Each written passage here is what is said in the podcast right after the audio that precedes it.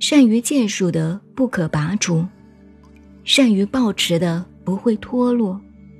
如果子孙能遵行这个道理，则世世代代的祭祀不会断绝。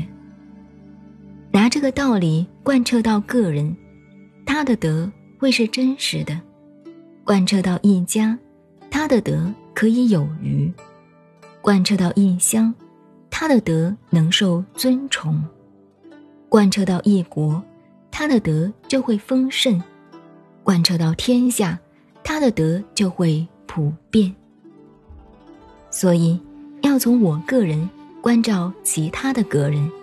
从我家关照其他人的家，从我的乡关照其他的乡，从我的国关照其他的国，从我的天下关照其他的天下。